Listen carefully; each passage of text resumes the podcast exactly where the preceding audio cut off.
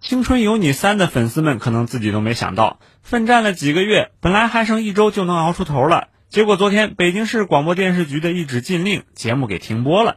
不过这还真怨不得别人，事情要从网上流传的一段视频说起。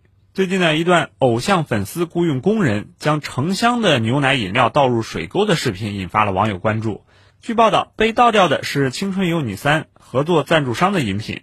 观众在购买这些饮品后呢，可以开盖扫码为选秀节目的选手投票。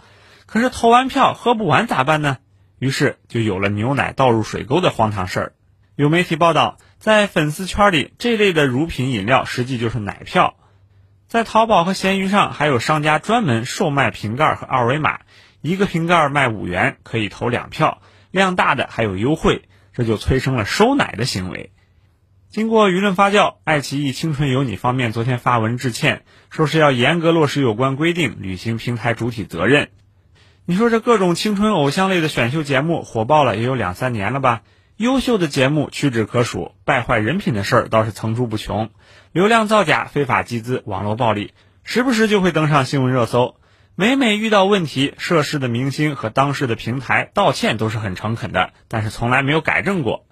明星和节目组一边呼吁着粉丝要理性，一边又利用粉丝的热情去创造自身的流量和热度。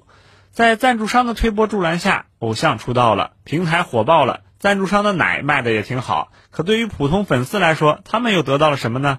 燃烧了自己的青春，为他人做嫁衣，上交了父母给的零花钱，还被畸形的价值取向带沟里了。倒牛奶是资本捆绑流量趋势下的又一场闹剧。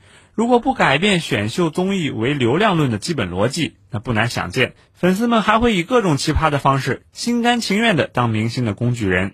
其实去年发布的《网络综艺节目内容审核标准细则》就明确规定，节目中不得出现设置花钱买投票的环节，刻意引导鼓励网民采取购物、充会员等物质化的手段为选手投票助力。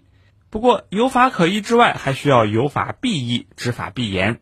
惩戒的板子不能总是高高举起，轻轻放下。对越轨的饭圈文化、疯狂的追星行为形成有效的监管威慑，才能够避免饭圈一边道歉一边惹事儿。